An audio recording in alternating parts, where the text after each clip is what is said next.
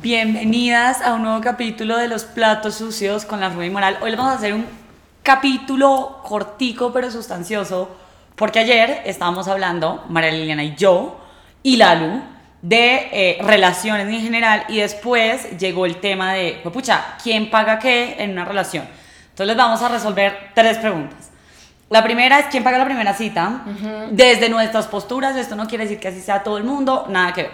La segunda pregunta es quién paga el arreglo de las cosas, del pelo, de las uñas. Yo tengo una historia chistosa que me contaban en estos días de eso. Y la tercera es cómo se hace con la renta si uno decide irse a vivir con esa persona.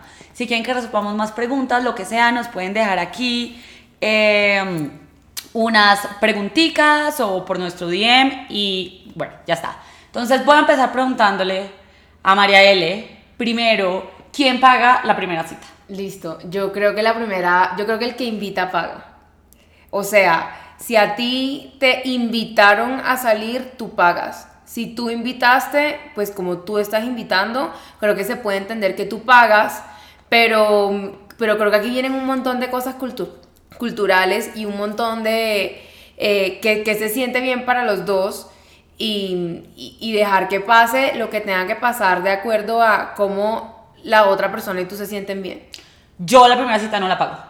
Así yo sea la que esté empeñada en salir con la persona, no la pago, no hay motivo alguno por el que vaya a pagar la primera cita, pero yo sí invito mucho. O sea, para mí este problema después de, eh, entonces, ¿quién paga? Entonces, miti miti. O sea, Alejandro y yo no tenemos una relación 50 y 50, es como que él paga unas cosas, yo pago otras, él hace unas invitaciones, yo hago otras invitaciones nos ha ido súper bien. ¿Cómo así?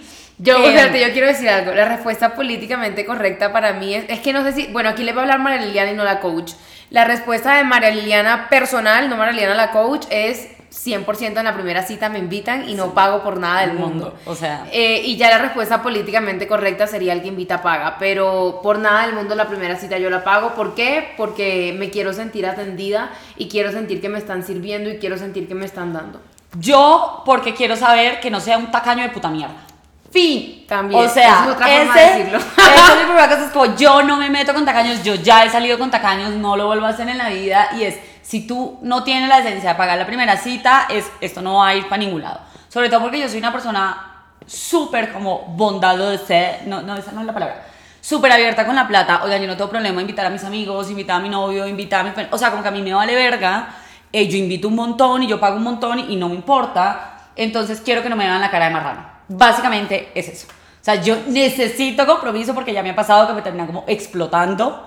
Y no, las huevas. No, no, no y no. Bueno. Pero, pero eso es complicadísimo también porque qué tal que el man llegue a la cita pensando lo mismo, como a mí no me van a ver la cara de marrano y por eso no te voy a invitar para ver qué haces. No, pero en la primera cita nadie, nadie dice eso. O sea, porque culturalmente somos hiper machistas todavía. Por eso decía, por eso decía también es súper cultural. O sea, no es lo mismo en este contexto de que nosotros estamos hablando que una persona de otro país o... Sí, no, total. O sea, estamos hablando desde nuestra experiencia y en Colombia, porque yo sé que en otros lados la vaina no funciona así. Claro, pero como a uno le gustan de otros países. a mí no. O sea, yo tengo esa vaina cubierta. Bueno, lo segundo es que hace poquito salimos con unos españoles y uno de los tipos decía que a veces la gente le cobraba cuota, o sea, como que las viejas le cobraban cuota antes de salir. O sea, para arreglarse las uñas, para arreglarse el pelo, como que antes de salir les tenían que transferir para esas cosas, para comprarse como un vestido, bla, bla, bla. En mi puta vida he hecho eso, me parece fatal, porque, bueno, fatal no, o sea, que cada quien haga lo que se le da la gana, pero para mí ese tipo de cosas son más para mí, no para otra persona porque yo las disfruto, digamos, mis uñas de gata, Alejandro no las patrocinaría ni cagando. Es como que eso no le gusta a él, eso a él no le importa y no le interesa. Eh, y, y, y, no me parece que sea la forma tampoco de salir con alguien. O sea, si yo estuviera del lado contrario, yo no saldría con la persona que me pide eso. Y, y no importaría cuánto dinero tuviera. O sea, sencillamente no. Y a ver, el 90% de mis amigos, hombres, cis, heterosexuales, ni de coñas aceptaría en una cita con una persona así. Pero tú me contaste de eso ahorita antes de que empezáramos a grabar el podcast y yo dije que es esta mierda y que es esta locura. Yo no puedo creer que haya un man que en realidad pague eso y que nos diga qué le pasa a esta vieja. María Liliana dijo que quería que se lo presentaran. sí, total, o sea, molestando, pero sí, o sea, what the fuck. Es como que yo creo que las uñas, el pelo, eh, cómo llegas tú presentada o cómo tú te arreglas como mujer, cómo te arreglas la ceja, la pestaña, lo que sea, creo que es un tema de demasiado personal y creo que es un tema de cómo tú te quieres sentir contigo, cómo tú te quieres ver a ti, cómo tú quieres estar en relación contigo, si tú quieres tener las uñas de gata porque así es como tú te sientes bien y no creo que un hombre tenga que ver en eso y tenga que patrocinar. No, imagínate que un huevón te llegue con un vestido como de una monja o algo así porque eso es lo que... No, o sea, no, no hay chance, no hay chance, no. Eh, no, eso es para mí. Y, y creo que eso es dejar que la otra persona se meta en tu identidad y, dejar que, que pueda moldearla de alguna forma y es tu identidad. Es como si el man te pidiera a ti la plata para mutilarse. Cada, tren, cada 15 días, hey, me voy a mutilar, dame la plata. What the fuck? O sea, yo que soy tu mamá, tu papá, o sea, no, no. Uf, acabas de decir una vaina hiper interesante porque yo sí creo, a ver, a, voy a poner unos paréntesis acá, es que de nuevo sabemos que el mundo tiene cuestiones estructurales y que hay muchas mujeres que tienen básicamente que depender de un hombre para vivir. O sea, eso lo sabemos porque eh, estamos en sociedades hiperpatriarcales, porque las mujeres aún no ganan lo mismo que los hombres, ni siquiera en los mismos cargos, porque no tenemos las mismas oportunidades, ni siquiera podemos acceder a la educación tan, digamos, fácilmente, entre comillas, porque en Colombia para nadie es fácil, que un hombre, bueno, en fin, mil cosas.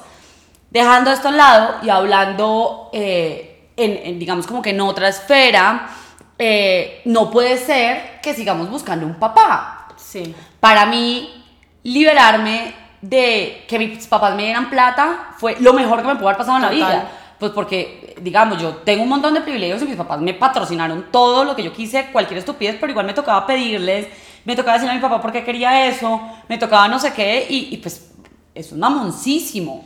No, y eh, además de eso que cuando otra persona es la que te está sosteniendo, entonces se meten en cosas de la estructura de tu identidad y lo que puedes hacer o no, lo que te puede gustar o no, lo que puedes intentar o no. Y eso es dejar que otra persona se esté metiendo en cómo tú te formas como persona ante el mundo y qué está disponible o permitido para ti o no. Porque sea lo que sea, si yo soy la persona que te está dando la plata, pues tú dependes de mí. Qué pena, pero para vivir necesitamos plata porque tenemos que comer y tenemos que ir a mercar y pagar la renta.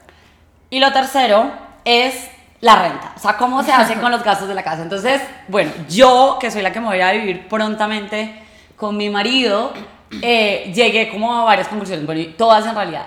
Uno es que, Marica, por más buenos puestos que tengamos, por más ahora que, que estemos bien y que nos esté yendo muy bien en la vida, yo no podría mantener a Alejandro. Y Alejandro tampoco me podría mantener a mí con comprarme, no sé, unos Prada cada 15 días. Más el apartamento de lujo, más los Uber, más, o sea, de verdad, ninguno de los dos podríamos. Y eh, ahí es cuando uno entra a un montón de cosas, porque para uno tener una persona que le logre cubrir esto, digamos en mi caso, tendría que ser una persona muchísimo mayor.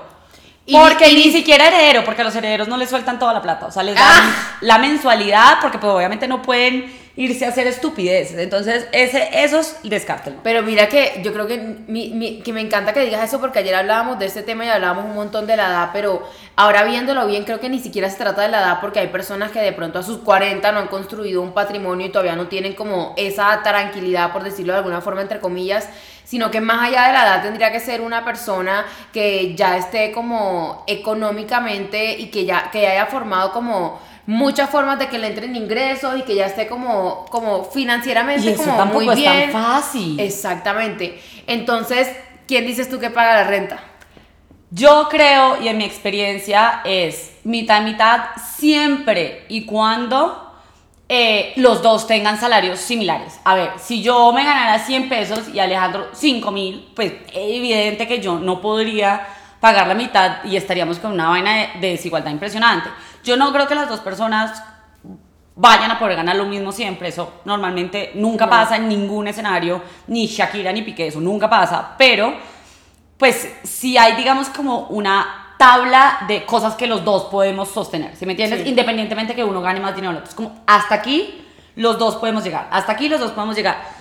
Y a mí hay algo que me gusta mucho y es de pronto como la construcción también. O sea, yo no veo a una persona como un proveedor, sino una persona que es mi equipo y, es con la que voy a construir un montón de Y que vamos a crecer juntos. Claro, y vamos a empezar desde acá, que igual es desde acá súper bien, pero después vamos a, a estar más allá y no sé qué. Y yo sí quiero ver a mi compañero como eso, o sea, no como, como alguien que me tiene que sostener, porque siento que eso genera otra cosa, que era lo que hablamos ayer, y es que si peleas con ese huevón, te toca irte de la casa. Claro, porque... Pues, ¿qué más vas a hacer? Y, a ver, lo siento, pero las opresiones y el poder funcionan de cierta forma, porque además las estructuras como que los abrazan a la gente para hacer las cosas cuando tienen más poder, más dinero, más no sé qué. Y ayer hablábamos con la Luira, en realidad, si es una persona que te sostiene todo desde tu casa, tu comida y todo, en realidad tú crees que en algunas situaciones tú no te quedarías callada.